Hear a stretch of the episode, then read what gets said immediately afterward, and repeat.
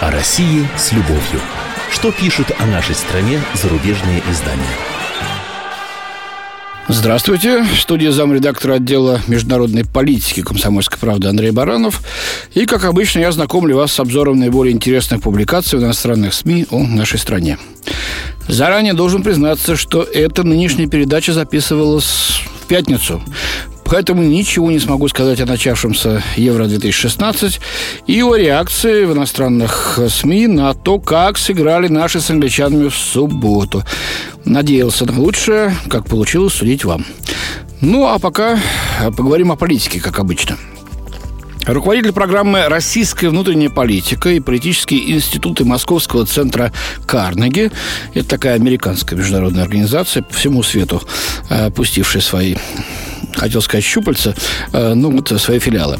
Э, так вот, э, руководитель этого, этого проекта Карнеги Андрей Колесников никак не может взять в толк, почему россияне все еще поддерживают Путина, когда жизнь в стране стала просто невыносима.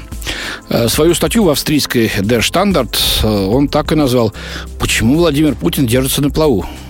без знака вопроса, кстати, название, правда, потому что ответ у автора уже есть. Читаем. Два года назад долгий процесс роста авторитаризма и изоляционизма при президенте Путине, э, ну, это вроде как уже аксиома, не обсуждается, рос авторитаризм, разбухал.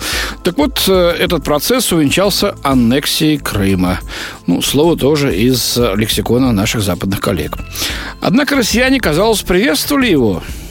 Действительно, возвращение кстати, в кавычках слово «возвращение» дается. А почему, собственно говоря? До 1954 года Крым был в российском в составе РСФСР. Э, с нарушением всех действующих тогда конституционных норм был передан Никитой Хрущевым Украине. Сейчас возвратился. Ну, почему-то вот в кавычках пишет господин Колесников. Так вот, действительно, возвращение полуострова под российский контроль оказало серьезное влияние на общественное настроение. Несмотря на то, что Россия вынуждена справляться с непростыми политическими и экономическими вызовами вызовами, говорится в статье. Сегодня Путина поддерживает порядка 80% жителей страны. Это, считает автор, потому что для многих россиян Крым, как в культурном, так и в географическом плане, продолжает оставаться частью империи. Империя тоже в кавычках. Ну ладно. Смещая фокус на Крым, режим Путина внедрял в умы подданных ощущение восстановленной исторической справедливости, оживляя стремление к возвращению статуса великой державы. Ну, великой державы опять дается в кавычках, очевидно, эм, полагая, что ну, великой державой России уже быть никогда э, не будет э, позволено, да? Ну, это на совести автора. Реакция большинства, пишет он, удивляет, особенно на фоне влияния антироссийских санкций на экономику. Вот, кстати, мне интересно, эти ребята на Западе все никак не поймут, что для многих из нас, не для всех, конечно, но для многих, собственный набитый карман не так важен, как социальная справедливость или историческая справедливость, если говорить о Крыме. Это там, на Западе, за лишний доллар готовы и раздеться, и отдаться сразу, и считать это нормальным, деньги же ведь. Но ведь честь и достоинство кушать нельзя. Э, вот что пишет дальше автор. Подобная непоколебимая поддержка распространилась и на справедливые, в кавычках, оборонительные, в кавычках, и превентивные, в кавычках, военные операции от Донбасса до Сирии, а также на торговую войну с Турцией, говорится в статье, да? Среднестатистический россиянин быстро вернулся к привычкам эры тотального дефицита из своего недавнего прошлого. Лишь немногие пытаются разобраться в причинах падения уровня жизни, отмечает Колесников.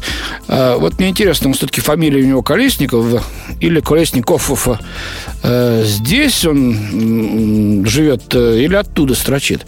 Ну, пусть зайдет. Если оттуда, то пусть приедет, зайдет в любой магазин, полюбуется на тотальный дефицит, теперь я скажу в кавычках уже. Э, тут, кстати, на память пришел анекдот еще с советских времен, когда мы действительно очень долго стояли в очередях за многим необходимым. Западный журналист недоумевает. Слушайте, ну что ж такое-то? Вот э, я прихожу в гости у себя э, там в Англии, Франции, Германии, мне предлагают чашечку кофе и два печенья. В магазинах полным-полно всего. Приехал в Россию, в магазинах ни черта нету. Приходишь в русскую семью, ба, Значит, стол ломится, закуски, первое, второе, горячее, холодное, наливки, вина, водки. как они это делают. Вот тотальный дефицит и тогда был, но все-таки мы э, как-то умели и сами не голодать, да и гостей покормить. Эм, как долго еще будет существовать режим Путина? Задается вот таким вопросом господин, Баль, господин Колесников, да, э, в австрийской газете. Вероятнее всего, Путин останется на плаву до следующих президентских выборов 2018 года. Сможет ли он протянуть и до выборов 2024? А? Кремлинологи скоро начнут дискутировать и об этом, заключает Колесников, ставит точку. Вот очень глубокая мысль, мистер криминолог Колесников. Ну, я думаю, что работы вам хватит. Не знаю, сколько вам лет. Если вы молодой человек, еще будете работать в центре Карнеги, точно будем читать ваши статьи. А вот еще одна публикация из той же самой австрийской Der Standard, на этот раз ее обозревателя Андре Балина. Несмотря на кризис и стагнацию, военно-промышленный комплекс России переживает золотые времена. Военная кампания России в Сирии подстегивает интерес к продукции российской оборонки. Читаем повнимательнее. Когда осенью прошлого года Владимир Путин объявил о начале авиаударов по целям в Сирии, целью Кремля было не столько уничтожить террористов ИГИЛ, э, эта организация запрещена в России, я напомню нашим радиослушателям, Э, как гласила официальная версия, сколько вернуться на арену мировой политики, продемонстрировав военную мощь. Ну, давайте оставим на совести автора этих глубокомысленные замечания. Э, ему, как и каждому журналисту, надо распушить хвост. Все мы этим э, немножко хвораем, да. Ну, австрийские читатели поверят, что он читает секретные бумаги со стола Путина, а россияне, мол, не узнают. Но вот я увидел откровение, вот их и зачитываю. Итак, пишет Балин, рискованный, но, как оказалось, весьма успешный шахматный ход. России удалось поддержать своего союзника Башара Асада, освободиться от объявленной Западом изоляции и параллельно с этим провести успешную рекламную кампанию оборонной промышленности. Ну, вот, как сообщает, например, Балин, в Москве сирийская операция обошлась в полмиллиарда евро. Э, ну, тут, видимо, апеллирует к официальным э, сообщениям Министерства обороны России. Примерно так, да.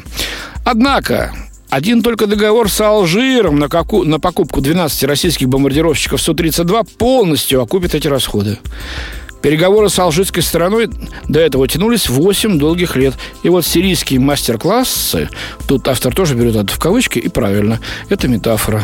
То есть сирийские показательные удары российских ВКС и э, ракет э, «Калибр», запущенных с кораблей Каспийской флотилии, это я от себя говорю, заметно ускорили переговорный процесс. И Алжир не единственный заинтересованный покупатель. По оценкам экспертов, речь идет о покупке российских вооружений на сумму до 6 миллиардов евро, то есть полмиллиарда мы потратили на Сирию, а вот 6 выручим. 5,5 в плюсе. По словам гендиректора госкорпорации «Ростех» Сергея Чемесова, пишет э, австрийский журналист, на сегодняшний день портфель заказов Рособоронэкспорта вырос до 48 миллиардов долларов. 48 миллиардов долларов. На Украине такие кредиты вообще, наверное, не снились. Э, там 17-то никак не могут выйти из МВФ, потому что реформы не проводят. Как отметил Чемезов, в общей сложности за последние 15 лет Россия поставила свое оружие в 116 стран. Самые крупные покупатели из Азии и Африки. С недавних пор, сообщает автор, число важнейших клиентов России, наряду с Алжиром и Египтом, вошел Иран. Мало того, скоро Россия может компенсировать потери от сорвавшейся 7 миллиардов сделки с лидером ливийской революции Муаммаром Каддафи, зверски убитым, я напомню, э, после того, как э, Запад э, поддержал повстанцев с воздуха. Недавно на конференции в Вене было заявлено о возобновлении поставок вооружений в Триполи для борьбы с той же самой запрещенной в России ИГИЛ, с исламским государством. Россия хочет извлечь из этого выгоду, констатирует обозреватель. Ну а что же вы, собственно, хотели-то, коллеги? Есть спрос, появляются предложения. И если берут наше оружие, значит, оно современное и качественное. Только бизнес, ничего личного. И в заключение плохо обстоит дело с реконструкцией московских улиц. В России вообще все плохо, а тут еще и столицу перекопали вдоль и поперек. Грубые раскопки, так называется статья Юлиана Ханса в немецкой «Зюдаче Цайнек». Сразу после завершения военного парада в День Победы 9 мая рабочие перекрыли движение по Тверской улице в Москве, читаем мы в публикации. Туда пришла тяжелая строительная техника, которая перерыла ее так, что москвичи не узнают свою самую нарядную, не узнают, простите, свою самую нарядную улицу. Асфальт и тротуары перерыты, пешеходам приходится пробираться по лабиринту из заграждений, а автомобили оказались еще больше пробки, нежели раньше, повествует Юрий Ханс. Ну, это правда. Это есть, об этом предупреждали. Не всем это нравится. Кому это, собственно говоря, понравится. Но мы ждем, что к Дню города все будет э, готово. Но Юрген Ханс э, недоволен.